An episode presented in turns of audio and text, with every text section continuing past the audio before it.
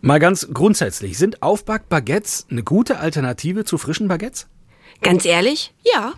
Also es dauert 10 Minuten im Backofen bei 200 Grad und wir haben sogar vom Bäcker-Profi noch so ein paar Tipps bekommen, wie man das noch ein bisschen optimieren kann. Einfach den Ofen ein bisschen höher drehen, ein bisschen weniger Zeit und dann hat man ein durchaus leckeres Baguette.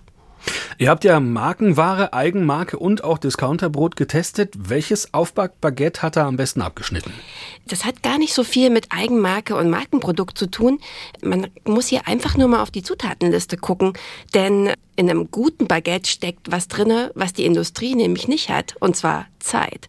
Und je länger die Zutatenliste ist, also von Verdickungsmittel bis Säureregulator und so weiter, das sind dann meistens so Sachen, die zugesetzt werden, um die Teigruhe so ein bisschen zu faken, dass das Baguette dann am Ende schön großporig ist und locker innen drinne, aber dafür in der Produktion sehr schnell ging. Wir haben aber auch ähm, Baguettes und da war auch das Markenprodukt dabei, da war aber auch ein Discounterprodukt dabei.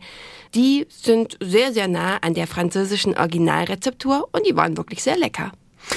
Das heißt, wenn ich äh, Baguette einkaufe, ist das auch das, äh, worauf ich achten sollte, oder? Auf die Zutatenliste. Ganz genau. Manchmal macht das ja nicht so viel Sinn oder sich da irgendwie noch die Mühe zu machen, da drauf zu gucken. In dem Fall aber schon. Und hier ist einfach die Regel, weniger ist mehr. Kann ich denn so ein Baguette auch einfach selbst backen? Ist das einfach? Auch hier braucht man richtig viel Zeit. Ich war da selber total erschrocken. Man hat einen Sauerteigansatz, einen Vorteig und dann sind das locker drei Tage, ne? immer mit der Teigruhe dazwischen, ähm, die so ein wirklich gutes Baguette braucht. Aber wenn ich das zu Hause nicht machen will, kann ich auch durchaus beim Bäcker ein gutes Baguette finden. Das sind zwar auch manchmal Industrieprodukte dabei, aber es gibt Tricks. Und zwar gibt es bei Baguettes, wenn die so Nasen haben, so kleine, naja, wenn die Enden halt so ein bisschen sehr spitz zulaufen, die bekommt man bei so einem Hefeteig wirklich nur per Hand, indem man so eine Gegenbewegung macht. Das ist ein Qualitätsmerkmal. Dann muss es natürlich schön braun sein und krustig außen, so ein bisschen aufgeplatzte Kruste.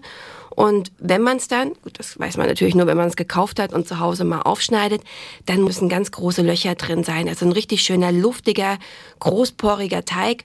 Und dann ist auch alles richtig und äh, viel Zeit drinne gewesen. Und ähm, dann hat man auch ein qualitativ gutes Baguette gekauft.